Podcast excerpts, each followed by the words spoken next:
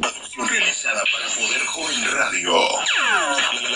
La, evolución ha llegado a tus oídos. El concepto de opinión más optimista, espectacular, poco convencional, auténtico y único. Todo esto lo tiene Poder Joven Radio. Poder Joven Radio. Iniciamos.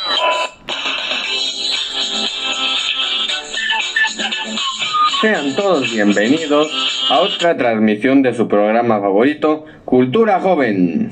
Mi nombre es Sebastián Morales, su presentador de siempre.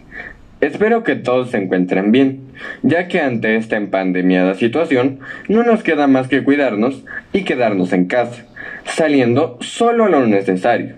Por ende, el aburrimiento se hace presente, pero puede ser opcional quedarnos con él o quitárnoslo con alguna actividad agradable dentro de nuestros hogares. Es por eso que estamos aquí, con un panel de discusión, y el tema a tratar será el virreinato en la Nueva España. En esta emisión estarán con nosotros mis compañeros de preparatoria, quienes junto conmigo hablaremos de este interesante tema. Así que por favor, preséntense compañeros adelante.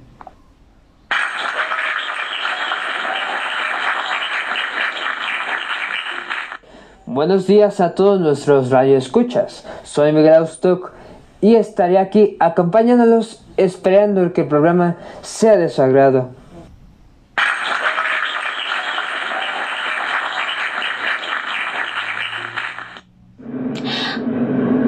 Hola a todos, espero que estén teniendo una buena mañana. Mi nombre es Samantha y ojalá disfruten de este programa que nuestros compañeros y yo hacemos con mucho gusto.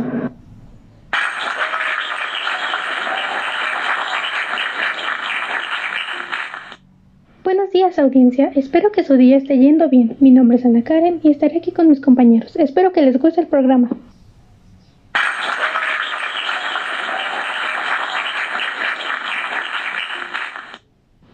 ¿Qué tal? Mi nombre es Jesús García. Buen día a todos.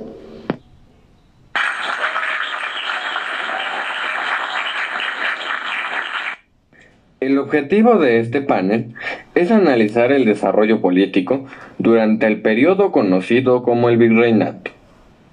Comenzaremos con Samantha, quien nos pondrá en contexto para entrar al tema. Adelante Sam, te escuchamos.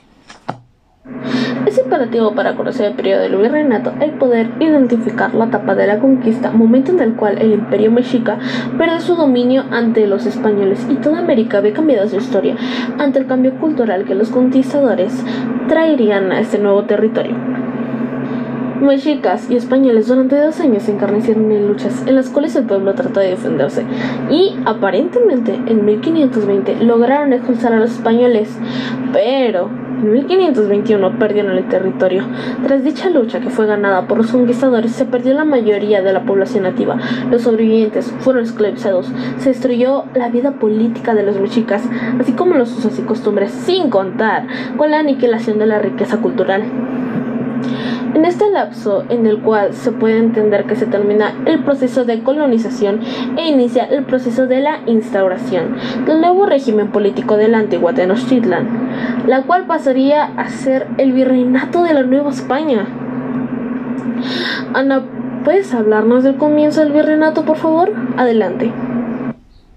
Por supuesto, la época del virreinato fue un periodo en el que el territorio conquistado se vio gobernado por España, en donde se perdió una gran parte de la cultura y tradiciones de los nativos del territorio. Esto debido a las muertes que se generaron durante los asaltos para conquistar el territorio y el que la población se viera mermada tras enfermedades extrañas que llegaron con los conquistadores.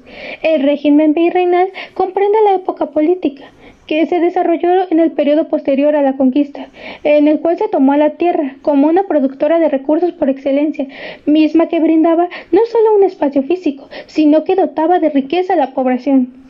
Podemos destacar que tras la instauración del virreinato se crearon nuevas industrias, como la minería, que proveía a España de recursos económicos, así que también se ampliaron los puertos para comerciar con los recursos naturales, potenciando así el beneficio que de ésta se podía obtener. Lo anterior muestra que España no solo se benefició con la expansión del territorio, sino que ganó una fuerza de producción y de comercio que era envidiable. En la Nueva España se estableció un gobierno monárquico, el cual era representado por el virrey, quien estaba encargado de ejecutar las leyes que dictaba la corona. Desempeñaba sus funciones como aquel encargado de orden político, militar y social, a fin de salvaguardar el estatus de la corona y el poder que se mantenía en la población. Miguel, ¿nos podías hablar de la conformación política, por favor? Claro, con gusto. Innegablemente el virreinato tuvo una fuerte estructura política que se encargaba de someter y adiestrar a los conquistados en relación a los usos y costumbres propios de la corona, con la que se puede decir que se cumple el principio de tiempo que la estructura social requeriría para subyugarse. La conformación política de Nueva España se encontraba en la primera instancia por la autoridad del rey de España.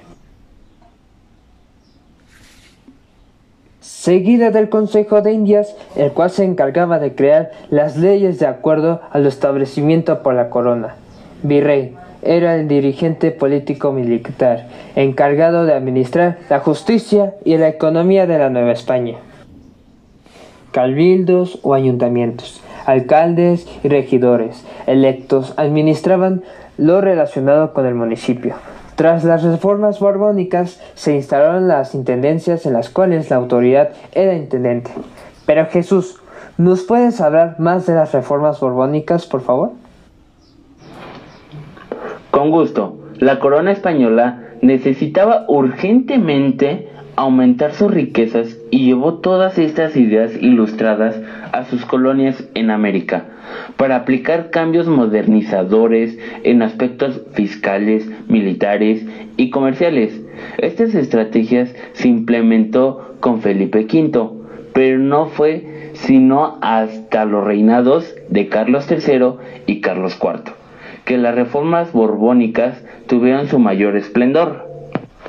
Las reformas surgieron como una innovación del sistema político y económico, de modo que éstas modernizaron el sistema fiscal con la finalidad de que la recolección de impuestos fuera más organizada y que los libros fueran claros. Todo lo anterior es una base de la administración pública, puesto que se puede tomar como que la administración que antes era solamente controlada por los virreyes, ahora era supervisada y se tenía que rendir cuentas a las autoridades pertinentes.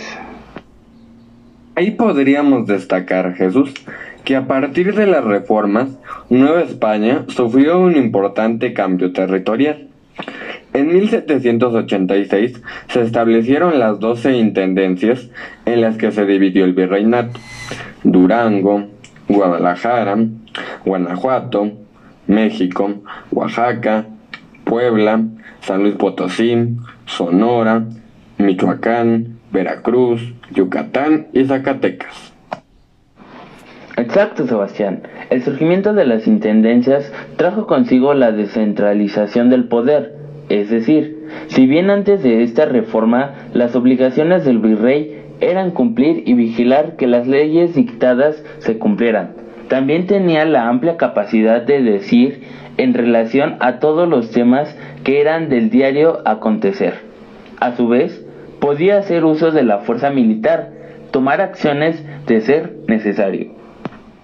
Si me permites agregar, Jesús, esto dio paso para la futura división del país, puesto que prácticamente cada intendente era autónomo de las decisiones que se llevase a cabo, siendo el caso que los aspectos políticos, las relaciones económicas y administrativas anteriormente solo eran obligaciones del virrey. También se puede decir que las reformas golpearon fuertemente en la cuestión de la elección de los cargos de poder, en los cuales podían aspirar los criollos, pero posterior a las reformas solamente un número reducido de ellos podían formar parte. Con base a todo lo mencionado anteriormente, podemos decir que lo que hizo la corona fue centralizar el poder a su favor, de modo que se generó una con mayor organización en favor a la corona, pero internamente en los virreinatos descentralizó las funciones designadas al virrey, con la finalidad de que los poderes se equilibraran y la rendición fuese óptima. En conclusión, podemos decir que las reformas borbónicas surgen en la administración tributaria y fiscal, ya que esta entidad se compagina con la actividad que hacían los empleados encargados de la recolección de impuestos y rendición de cuentas a la corona, lo cual se puede mencionar que brindó modernidad al sistema y que aún sigue vigente. Otro de los avances que se pueden ver hasta el día de hoy es la división del poder y la creación de los estados, que en épocas de la Reforma eran las intendencias. Ahora se puede decir que el gobernador hace funciones similares a las que realizaba un intendente en su momento. Retomando lo anterior, consideramos que las reformas borbónicas ayudaron a reorganizar al Estado. Esto gracias a que se mostró que el poder podía ser dividido y que no se necesitaba estar bajo el yugo de otra nación para poder subsistir. También se abrió el camino para el comercio y se generaron acuerdos lo que aún hoy en día se hace. Con esto damos por terminado nuestro panel. Agradecemos enormemente su atención. Despedimos a mis compañeros que nos ayudaron a conocer sobre el virreinato. Muchas gracias por acompañarnos en este programa.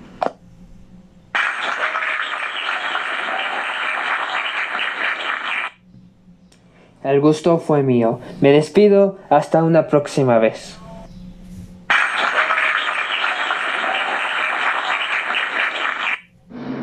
Igualmente, también fue un gusto estar aquí hablando sobre el virreinato. Adiós audiencia.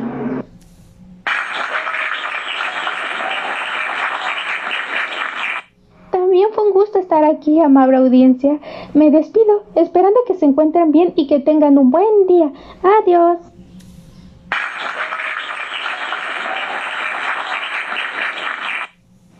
Fue un placer acompañarlos. Hasta pronto.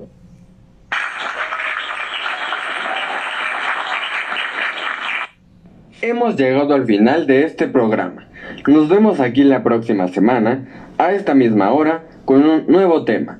Y recuerden que nos pueden recomendar temas de su interés en nuestras redes sociales Cultura Joven. ¡Hasta pronto!